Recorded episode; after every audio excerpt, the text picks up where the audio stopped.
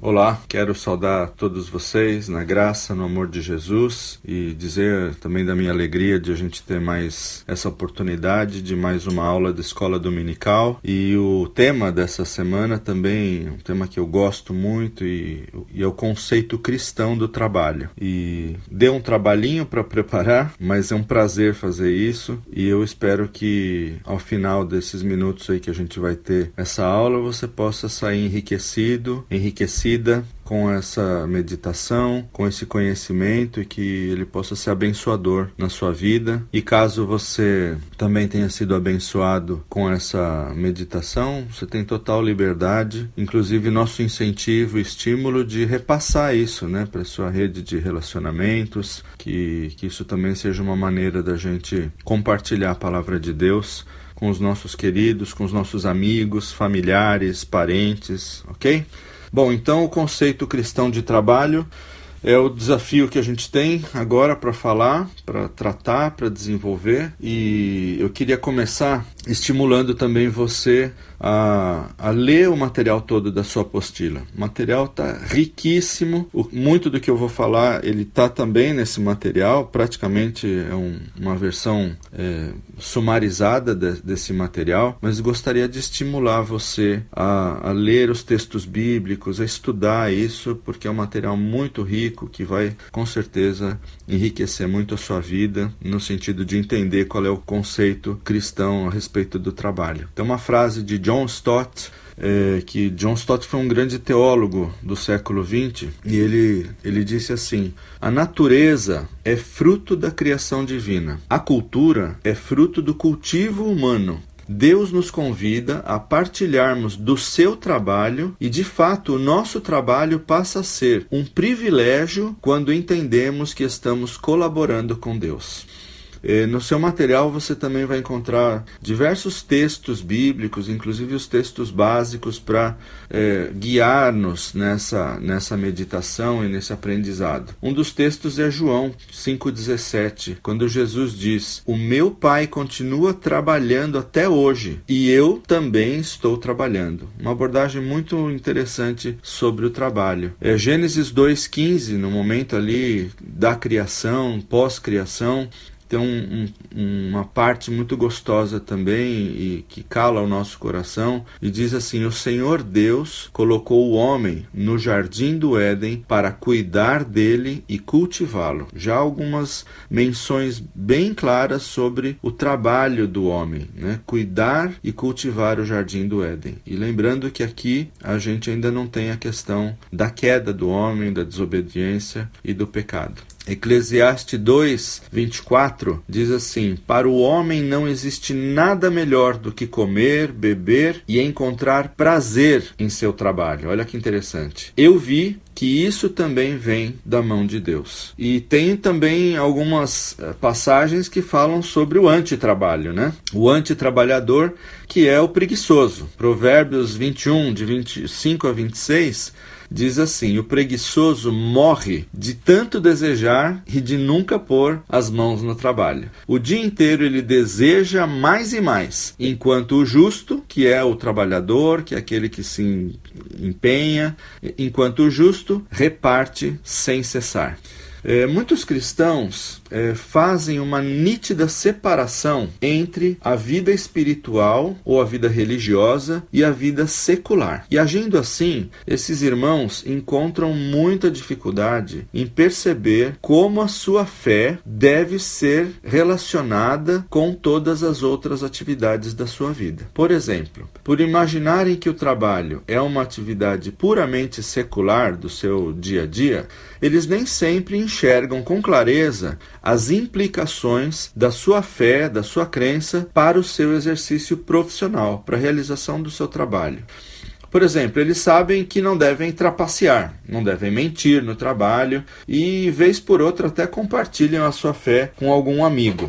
No entanto, muito raramente essas pessoas levam em consideração as questões básicas, como assim, é, a minha fé afeta em que o trabalho e o produto que eu estou produzindo. É o meu compromisso com Cristo influencia a maneira como eu vendo os produtos ou como a minha empresa os comercializa. Esse tipo de questão normalmente não faz parte de quem separa essa visão é, secular da visão espiritual. Minha participação na aliança, por exemplo, na aliança da graça com Deus afeta a maneira como eu enxergo o meu salário, os meus lucros? De que forma nossa atividade profissional interage com a nossa fé? E esse estudo tem como objetivo mostrar que o reino de Deus é muito mais amplo do que a igreja e todas as áreas da nossa vida. Com todas as atividades que realizamos, quer sejam elas consideradas religiosas ou não, precisam ser feitas de modo agradável ou não. Isso é muito importante importante eh, ressaltar, meus queridos. Quer as atividades sejam consideradas religiosas ou não, espirituais ou não, precisam ser feitas de modo agradável ao Senhor. Nós precisamos separar nossa vida nesse conceito do sagrado e do profano, entendendo o profano como algo secular ou mundano. Nós devemos ter em mente as palavras do apóstolo Paulo, lá quando ele escreve aos Colossenses, capítulo 3, versículos 17 e 23. Ele diz assim: Tudo o que fizerem, seja em palavra, seja em ação, façam-no em nome do Senhor Jesus, dando por meio dele graças a Deus Pai. E ainda ele complementa: Tudo o que fizerem, façam de todo o coração, como para o Senhor e não para os homens. É, Para a gente tentar contextualizar um pouco e, e, chegar até os nossos dias nessa visão é, do trabalho, é, é bom a gente olhar um pouquinho para trás na história. E, por exemplo, tem a visão grega do trabalho. O modo como os antigos gregos enxergavam a vida, em geral, tem muito a ver e tem muita influência no mundo ocidental. E o modo como eles interagiam com o mundo, com a sociedade, por meio das suas filosofias, esse, isso tudo influenciou não apenas as cidades gregas da época e o seu contexto, mas também influenciou todo o Império Romano. E ainda hoje influencia muito a maneira como a nossa sociedade interpreta a realidade. É por isso que é tão importante para a gente levar em consideração a opinião dos gregos antigos sobre o trabalho. Para eles, o trabalho era algo muito ruim. Olha que interessante. Era um mal irremediável que devia ser evitado a todo custo. Eles acreditavam que o trabalho com as artes, comércio, o trabalho com a própria terra não tinham nenhuma nobreza. Em linhas gerais, o trabalho servia apenas para roubar o tempo que deveria ser aproveitado com amizades e prazeres. Segundo Hesíodo, Hesíodo foi um poeta grego que viveu aí entre 650 e 750 a.C., ele dizia que o trabalho, na visão dele, começou com Eris. Eris era a deusa da discórdia. Olha que começo interessante para o trabalho, né? E o labor veio da caixa de Pandora como um castigo de Zeus. Cícero considerava o trabalho sem valor e sórdido, praticamente uma maldição, né? coisa que a gente também vê nos dias de hoje. Né? Os gregos não eram contra o trabalho, eles eram apenas não aceitavam que pessoas livres se dedicassem a ele. Não tinham nada contra o trabalho, por exemplo, feito por animais ou pelos escravos. Segundo os gregos, os trabalhadores que eram escravos vinham ao mundo com uma missão bem específica. Trabalhavam, reproduziam-se e morriam, sem deixar marcas da sua existência aqui na Terra. Os homens livres, na sua concepção, vinham ao mundo, ocupavam-se da filosofia, da cidadania, da satisfação das suas próprias necessidades e prazeres, e eles pensavam assim: como temos um corpo e nossa vida está diretamente ligada a esse corpo, nós precisamos cuidar dele, alimentá-lo, vesti-lo, até que os nossos dias cheguem ao seu fim. E os cuidados com o corpo geram trabalho. Os homens livres tinham tinham então escravos que cuidam desse trabalho de cuidar do corpo, de cuidar da vida. Então era um trabalho conectado com escravidão. Né? Na visão deles, trabalho era para ser feito por escravo ou por animais. Não sei se vocês conseguem notar que essa visão grega sobre o trabalho, que existe há milhares de anos, parece que continua rondando aí os nossos dias, parece que continua mais viva do que nunca. A opinião popular mostra que o trabalho, por exemplo, é uma atividade árdua, realizada por pessoas que precisam trabalhar para sobreviver e por isso se submetem às exigências de uma ocupação e de um chefe. E aqui o conceito de chefe também tem muito a ver com trabalho, que é coisa de escravo. Além disso, o bom mesmo, segundo essa visão, né, é poder se divertir sem ter que se preocupar em acordar cedo para trabalhar, o que também é um castigo. Mas será que é isso mesmo? Essa é a pergunta que eu faço para vocês e faço para mim. O trabalho é apenas um mal inevitável, um mal necessário? Um mal ao qual nós temos que nos submeter eh, como escravos para ter o que comer e o que vestir? Sujeitamos-nos a ocupações próprias de animais simplesmente para abastecer nossa casa e não morrer de fome? Eu queria que você pensasse nisso e em como você vê o seu trabalho e o trabalho em geral. É, um pouco mais para frente na história, história, a gente tem a visão é, medieval sobre o trabalho. Né? Então, na Idade Média, que é outro período que tem uma enorme influência sobre o modo como o trabalho é visto, é, essa influência é o resultado do pensamento dos teólogos medievais, que normalmente davam muito pouco valor ao trabalho.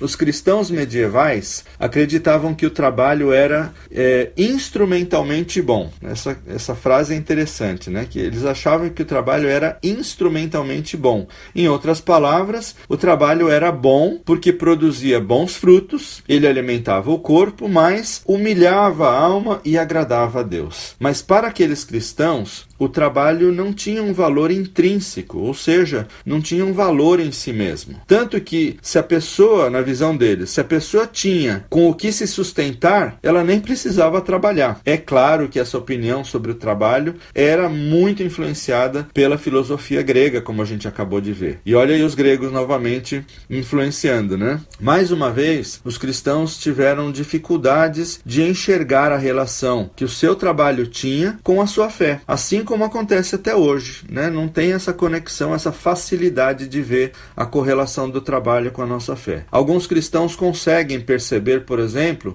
a importância de não mentir no trabalho, de cumprir as suas promessas feitas aos seus colegas de trabalho, aos seus patrões, aos seus chefes, ou mesmo, por exemplo, até de não trabalhar no domingo, né? São essas pequenas conexões que se faz aí entre trabalho e fé. Mas dificilmente eles percebem que a sua fé tem a ver, por exemplo, com o fruto do seu trabalho, com os produtos que eles fabricam ou vendem, ou com os serviços que eles prestam aos seus clientes, que é também uma maneira muito clara de ver essa correlação do trabalho e da fé e, e essas coisas se misturam, né? Mais para frente também na história a gente tem a visão renascentista e a visão reformada do trabalho. Então, por exemplo, os, os cristãos da época do Renascimento Renascimento foi um período aí mais ou menos compreendido entre a metade do século XIV e o final do século XVI. Esses cristãos desse período tinham uma visão mais clara de Deus. E isso produziu neles uma visão também mais clara do trabalho e da relação que ele tem né, do trabalho com a fé cristã. Em vez, por exemplo, de interpretarem Deus como um ser passivo e distante, que pouco ou nada tinha a ver com o mundo criado, esses cristãos do Renascimento chamavam Deus de artesão do universo. Olha que interessante esse termo que eles utilizaram, né?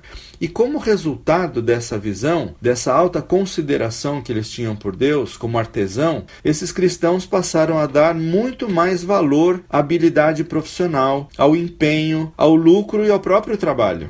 Giordano Bruno, é, esse Giordano Bruno foi um teólogo, filósofo, matemático, poeta é, e frade dominicano. Ele pensava que o trabalho era bom porque fazia os homens desenvolverem suas capacidades criativas, que eventualmente os levaria a exercer controle sobre a terra e a cumprir o mandato que Deus tinha dado a Adão lá na criação. Então, o renascimento negava que o trabalho fosse uma atividade própria dos animais, pois os animais trabalham, como a gente já viu, é, no automático, regidos por padrões de instinto, né? não, não tem uma, uma consciência, enquanto que os homens usam a imaginação, o planejamento para executar suas ações. Então, eles criam, inovam, fabricam coisas a partir dos materiais da natureza. Essa é a visão já do trabalho nesse período. E assim, há um sentido em que o trabalho é um reflexo do fato de termos sido criados à imagem e semelhança de Deus, pela questão do intelecto, pela questão da criatividade e tudo mais. Lembram-se da escolha dos artesãos para a construção do tabernáculo e de como o próprio Deus os selecionou e capacitou para o trabalho? Esse talvez seja um, um texto interessante para você ler, que está lá em Êxodo 31, de 1 a 12.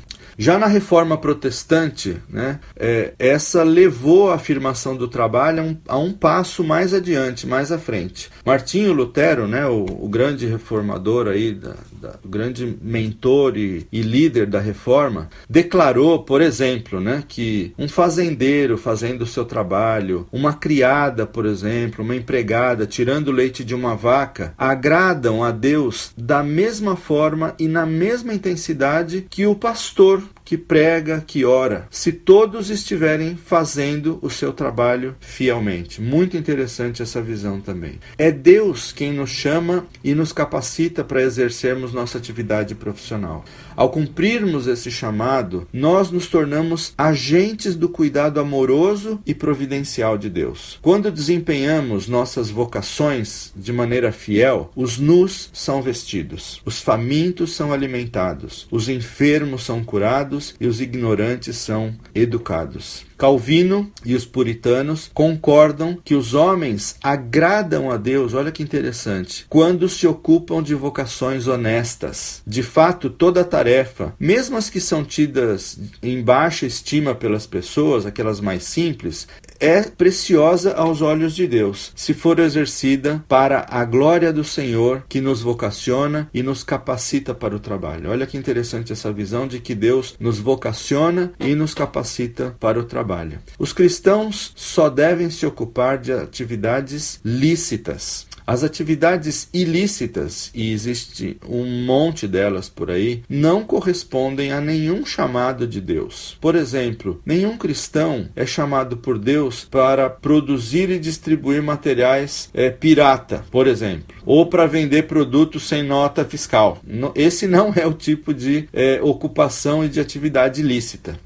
O que deve chamar nossa atenção é o fato de que temos a exortação bíblica de trabalhar fazendo o que é bom. Se você for lá em Efésios 4:28, você vai ver um texto que fala sobre isso. Isso envolve trabalhar em harmonia e em, em submissão às leis vigentes, por exemplo. No final, é dizer assim: dar a César o que é de César e a Deus o que é de Deus. As ideias desses reformadores permanecem centrais para o conceito cristão de trabalho, permanecem até hoje. Ambos se recusaram a dividir a vida entre atividades seculares e atividades sagradas. Por isso é importante a gente começar a pensar nisso. Não, não tem essa diferença entre vida sagrada, vida secular, vida cristã e vida é, mundana. É, a gente precisa adquirir essa visão e trazer isso também para questão do trabalho. E ambos enfatizaram a nossa habilidade de honrar a Deus em nossas tarefas diárias. Não importa se essa atividade é remunerada ou não. Eu repito, não importa se essa atividade é remunerada ou não. Aqui vale para nós uma reflexão individual sobre o trabalho do qual nós nos temos ocupado. Tem muito trabalho chamado lícito, irmãos, mas que devemos avaliar e eventualmente evitar, por não se harmonizarem com a fé que professamos. É importante esse exame espiritual que você pode fazer a respeito do trabalho e diferenciar aquilo daquilo que realmente é lícito do que não é lícito, do que é permitido e do que não é permitido.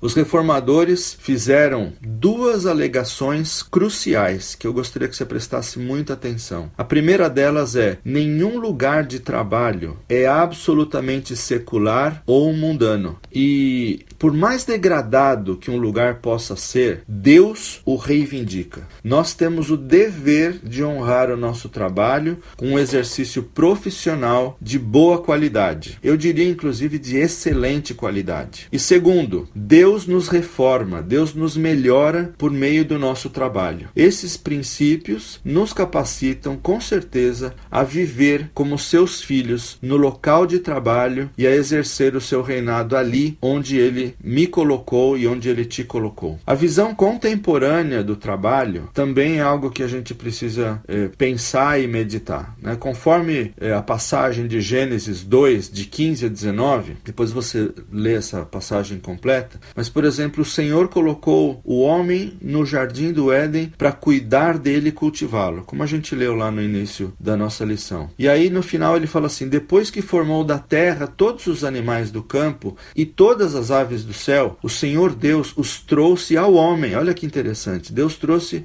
a criação dele, os animais, ao homem para ver como este lhes chamaria. E o nome que o homem desse a cada ser vivo, esse seria o seu nome. Olha que trabalho lindo concedido, delegado pelo próprio Deus ao homem. E esse relato nos mostra que Deus colocou o trabalho nos seus planos para o homem. Ainda, e aqui a gente está falando de uma vida é, pré-queda, não havia o pecado ainda aqui. Então, ainda antes que houvesse pecado, havia trabalho, e ele era feito com alegria, como parte da vida. Portanto, temos motivos, você e eu, de sobra para olhar o trabalho com mais otimismo. Na verdade, eu queria. Eh, fazer a menção aqui de que você e eu precisamos ver o trabalho como uma bênção. Segundo o ponto de vista da sociedade moderna, pessoas que têm ocupações consideradas de maior status, executivos, diretores, vice-presidentes, empresários, são mais bem vistas, enquanto as pessoas que têm ocupações mais modestas são tratadas até com certo descaso. E o cristão, você e eu, não podemos nos submeter a essa visão equivocada. O fato fato de muitas pessoas possuírem empregos modestos não as torna, não os torna inferiores a ninguém. Deus não faz esse tipo de distinção e de acepção. De modo nenhum ele trata com descaso os trabalhadores que realizam as tarefas mais simples e mais humildes. Lembre-se de que entre os amigos de Jesus, se você acompanhar todos os evangelhos, estavam pessoas humildes, pescadores, pastores de ovelhas. Todo trabalho honesto possui valor para Deus. E é assim que deve ser entre nós. Um outro elemento que precisa ser levado em conta e levantado aqui é quando apresentamos a visão contemporânea do trabalho, é a fadiga e o cansaço a que os trabalhadores são submetidos por vários motivos: transporte, condições de trabalho e a opressão desumana que muitos sofrem no seu local de trabalho. Chega a causar espanto, irmão, irmã, o fato de haver no Brasil ainda ainda nos dias de hoje um número enorme de pessoas que trabalham ainda em regime de escravidão. Além dos escravos modernos, há os trabalhadores que são diariamente oprimidos em seu local de trabalho por chefes autoritários, por terem que trabalhar em locais sem higiene ou pelas condições desumanas em que esse trabalho é realizado. E toda condição de trabalho que torne o labor, o trabalho opressivo, deve ser condenada abertamente por nós. A Escritura afirma que o trabalhador precisa ser tratado com dignidade. Paulo diz em 1 Timóteo 5,18 que o trabalhador é digno do seu salário. Isso também é algo esperado e nós, como cristãos, devemos também estar de olho nisso. Né? O regime opressor a que muitos trabalhadores são submetidos e as precárias condições de trabalho existentes em muitas empresas, muitos locais, explicam, quem sabe, né? Por que tantas pessoas começam a sonhar com a tão desejada aposentadoria aos 40 anos de idade, por exemplo, né? Consideremos também os trabalhos importantes que não geram rendimento. Aqui é outro, outro aspecto importante do trabalho. Por exemplo, o trabalho voluntário, o trabalho doméstico. Visto que o trabalho é mais do que a subsistência, muitas pessoas continuam trabalhando por prazer, até mesmo depois que se aposentam. Você deve conhecer muitos casos assim. Muitos trabalham em casa, fazendo pequenos trabalhos, atividades domésticas, apenas para desenvolver as suas habilidades manuais e de sua capacidade de criação. Outras pessoas se dedicam a atividades domésticas, a maioria, confessamos, né, por obrigação e sem prazer, talvez até por faltar essa visão né, do trabalho, da fé e do, da significância que tudo isso tem. A esses é preciso dizer que esse trabalho é tão sublime e tão necessário quanto qualquer outro. E a gente tem que reconhecer que a gente faz também uma separação entre o trabalho que é remunerado, o trabalho que tem lá as suas condições conforme a CLT, ou o trabalho que você tem direito às suas férias, às suas, uh, seus benefícios. Parece que esses são mais valorizados do que aquele que desenvolve um trabalho voluntário, um trabalho não remunerado, trabalho doméstico. Precisamos também nos livrar desse tipo de acepção né, no, no nosso dia a dia. É, Outras pessoas também fazem essas atividades, né, não remuneradas, domésticas e tal, por gostarem de ver a sua casa arrumada, organizada, perfumada. E a esse sim é necessário dizer que os dons que Deus nos dá nem, é, nem sempre têm o objetivo de nos proporcionar ganho financeiro. Talvez essa, essa frustração também venha por achar que o, o fruto do trabalho é só financeiro, mas sempre tem o objetivo de nos levar a desempenhar tarefas importantes para a nossa sociedade sociedade e para nossa família. O trabalho, irmãos, nos dá significado e direção, nos dá identidade, nos dá propósito. Pelo trabalho, você e eu ganhamos a satisfação de contribuir para algo maior do que nós mesmos. Por fim, reconhecidamente, muitos trabalham porque se conformam com os papéis que a sociedade impõe para eles. A sociedade premia os trabalhadores e pune e castiga e, e, e subjuga os preguiçosos. Mas fazer fazemos mais do que ganhar dinheiro e status social com o nosso trabalho. E de alguma maneira o trabalho ainda é visto como maldição e um peso em nossa sociedade. E o trabalho na visão cristã. Como será esse trabalho na visão cristã? Eu queria trabalhar um pouquinho essa questão com vocês agora. Buscando desenvolver uma visão cristã sobre o trabalho, nós temos que observar, primeiramente, a criação. O pecado transformou o trabalho, que já existia antes do pecado, em trabalho pesado, pois a terra foi amaldiçoada e o cultivo se tornou possível somente com o suor do rosto do homem. Porém, nós temos que lembrar que o trabalho trabalho é consequência de sermos feitos à imagem e semelhança de Deus, com vontade, com inteligência, com intelecto. E João 5:17, repito o tema, as palavras de Jesus: O meu Pai continua trabalhando até hoje e eu também estou trabalhando. Deus trabalha e os seus discípulos também trabalham porque isso não é maldição, isso é bênção. E Deus é demonstrado na criação como um trabalhador em que dia após dia vai desenvolvendo o seu plano. Veja lá em Gênesis 1. A cada dia, a cada parte concluída, ele olha para sua obra e fala assim: ficou muito bom, ou ficou bom. E ele vai, nesse senso de realização, avaliando também o seu trabalho. Deus confiou a Adão o cuidado do jardim como primeira ordem, como a gente viu, sendo ela que trabalhasse, cuidando e cultivando de tudo que ele tinha feito. Esse trabalho era feito, inclusive, para que houvesse com o que se alimentar e vestir para o sustento. Deus deu a Adão o privilégio de dar nomes às espécies, como outra atividade a qual ele poderia executar.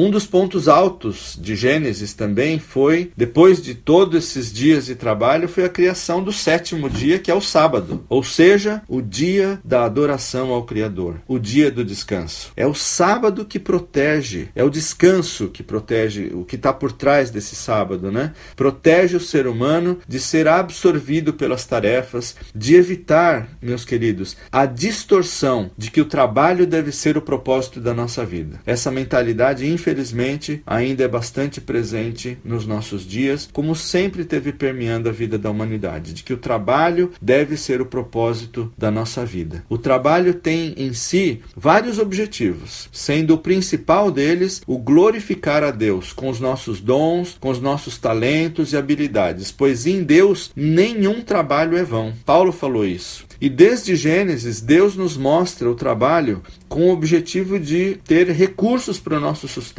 o mantimento necessário para a nossa sobrevivência. Não tem, o trabalho não tem o objetivo de nos fazer ficar ricos. O trabalho como fonte de recursos permite assim que ninguém venha a ser peso para os outros, pois Deus não se agrada daquele que é preguiçoso. Pelo contrário, o trabalho é um instrumento que permite repartir e ter recursos para ajudar o necessitado, para ajudar o nosso próximo. Lembrando que todos nós podemos, você e eu, ser o rico de algum necessitado. Ou seja, que a gente pode ter a chance de beneficiar a comunidade com o nosso trabalho e com o fruto do nosso trabalho. Além desses importantes papéis do trabalho, não podemos deixar de frisar que o uso de dons de cada cristão, através das nossas atividades, promove a edificação do corpo. Lá em Efésios 4, de 11 a 16, uh, dá para você ter mais detalhes sobre isso. Deus nos dá dons para que os utilizemos. Você e eu temos dons para serem utilizados. Ele quer que sejamos realizados e não frustrados naquilo que fazemos. E aqui uma mensagem muito clara para você e para mim: Deus se interessa pelo seu trabalho. Algumas recomendações são de que o trabalho deve ser desenvolvido sem murmuração, sem reclamação, sem ansiedade, sem preguiça, sem contenda, sem pressa de enriquecer, sem oprimir etc. Mas ao contrário, o trabalho deve ser exercido e realizado com paciência, com fidelidade, com prudência, obediência, com muito amor, justiça e honestidade. E por isso a gente consegue ver na execução e na realização do, do nosso trabalho o testemunho e a conexão entre a nossa fé, entre a nossa vida cristã. Importante é saber onde o nosso trabalho contribui e termos a consciência de que o nosso trabalho é um culto a Deus. E assim nos proporciona também satisfação pessoal. O que gera nas pessoas o sentimento de realização é um trabalho significante. Adão não recebia nada para cuidar do jardim do Éden, concordam? Assim como a dona de casa e os estudantes também não recebem nada para realizar as suas tarefas, mas por trás disso tem um propósito de Deus na realização e de colocar os nossos dons a serviço da comunidade. Salário é outro tema ligado né, a trabalho. Salário é importante, mas a realização de um trabalho útil é o que mais nos realiza, que mais nos completa, ou pelo menos deve ser assim. Embora, olha que interessante, embora todo emprego seja trabalho, nem todo trabalho é emprego. Estar empregado, por exemplo, fazendo um trabalho que não te realiza, mesmo recebendo salário, não vai trazer essa realização pessoal. Em contrapartida, trabalhar de forma criativa, de forma voluntária, de, promove a realização pessoal, até mesmo sem salário, justamente por ter uma relevância, por ter um propósito, por ter um objetivo. Bom, é, pensando já numa conclusão, meus queridos, para muita gente, para muita gente, talvez para você, o trabalho continua sendo uma atividade cultural atrelada e ligada à maldição da queda. Mas a verdade é que o trabalho existia sim antes da queda e era parte do mandato cultural dado ao homem de cultivar. No original, a palavra é trabalhar o jardim. O que a queda produz é uma alteração da relação do homem com o trabalho que se antes era parte integrante da sua natureza, tornou-se penoso e exaustivo. É verdade. De fato, o mesmo termo, olha que interessante, que é usado para trabalho, para cultivo, em Gênesis, é usado em outros textos ligados à atividade dos sacerdotes no tabernáculo de Deus. O interessante nesse detalhe linguístico é que ele evidencia que o trabalho trabalho não é só uma atividade cultural, mas o trabalho é uma atividade cultual. O trabalho é uma liturgia, um serviço religioso que, se não for para a glória de Deus, certamente será para o louvor de qualquer outro ídolo, até pode ser o seu próprio trabalho. Ou seja, o trabalho é um altar onde Deus é cultuado na minha e na sua vida. Um cristão regenerado é feitura de Deus, recriado em Jesus Cristo para boas obras. Isso está lá em Efésios 2:10. E agora, para fechar, irmãos, eu queria dar um toque um pouco pessoal nesse fechamento. E na minha experiência de vida, na minha experiência pessoal, eu tenho aprendido que o trabalho é um instrumento de Deus para me conduzir, usar e abençoar outras pessoas em tantos lugares onde esse trabalho precisou ser desenvolvido na minha vida. Assim como na criação, trabalho sempre agrega valor às coisas. Eu vi também que através do trabalho remunerado ou não, não importa, Deus me conduz para realizar a sua missão aqui na terra, dando total sentido a tudo que eu faço. Executando o meu trabalho, o Senhor me levou a diversas partes do mundo e a muitas localidades no nosso país, as quais eu jamais teria estado se não fosse pelo meu trabalho. Ou seja, Deus me levou a esses lugares também por causa do meu trabalho. Na realização do trabalho, eu pude me encontrar com gente as quais, com as quais eu aprendi muitas coisas, mas também gente que precisava ouvir uma palavra de consolo, de apoio, de exortação, uma palavra de salvação. Não importa quem, pode ter sido um amigo brasileiro que uma vez encontrei vivendo na China e falei de Cristo para ele, ou uma professora minha de alemão lá na escola em Munique, na Alemanha, também falando com ela sobre o amor de Deus, amigos que ouviram de Cristo e entregaram suas vidas a Ele lá no México, quando a gente viveu por lá, ou até gente que trabalhou comigo e tantos outros que passaram por mim nos aeroportos, sentaram-se do meu lado nos locais onde eu trabalhei e trabalho, nos aviões, ônibus, taxistas que me conduziram de um lugar para o outro. Assim, o meu trabalho foi a maneira, foi o caminho que Deus encontrou para dar sentido à minha própria existência, reforçar a minha vocação e abençoar os povos da terra e servi-lo com o que eu tenho de melhor.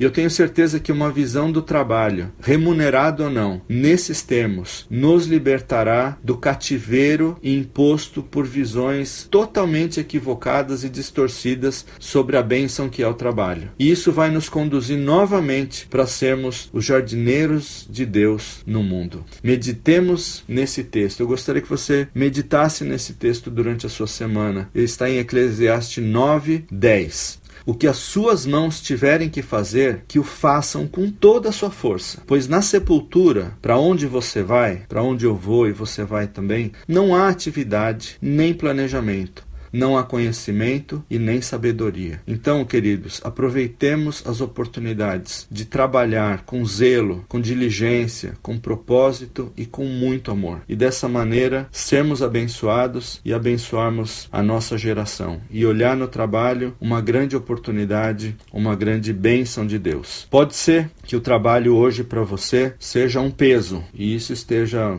muito difícil para você. Mas tem um cântico muito antigo que diz assim: Não tenha sobre ti um só cuidado, qualquer que seja, pois um, somente um, seria muito para ti. É meu, somente meu, todo trabalho. E o teu trabalho é descansar em mim. É meu, somente meu, todo trabalho. E o teu trabalho é descansar em mim. Descanse no Senhor, porque o trabalho é todo dele. Nós somos colaboradores dele nessa obra tão bonita. Deus te abençoe e uma ótima semana.